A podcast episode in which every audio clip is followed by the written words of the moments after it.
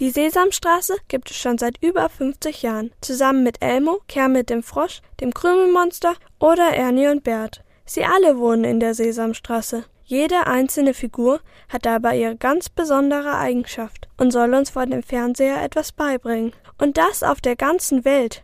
Dr. Maja Götz ist Leiterin des Internationalen Zentralinstituts für das Jugend- und Bildungsfernsehen und kann erklären, mit welcher Absicht die BewohnerInnen der Sesamstraße entwickelt worden sind. Die Figuren sind so gebaut, dass sich Kinder in ihnen wiederfinden, das heißt identifizieren.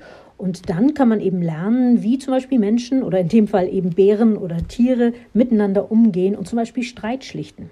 Dabei kommen auch immer wieder neue BewohnerInnen dazu, so zum Beispiel Noor und Aziz. Die beiden sind sechs Jahre alt, Zwillinge und nur in Bangladesch zu sehen.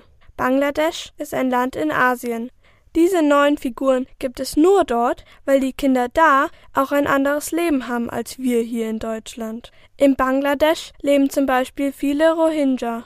Das ist eine Volksgruppe, die aus dem Nachbarland Myanmar fliehen musste, weil sie dort wegen ihrer Religion verfolgt wird.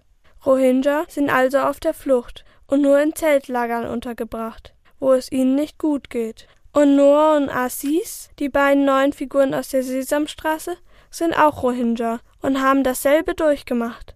Warum das den Kindern dort hilft, weiß Maya Götz. Erstmal einfach, dass überhaupt irgendjemand für sie da ist.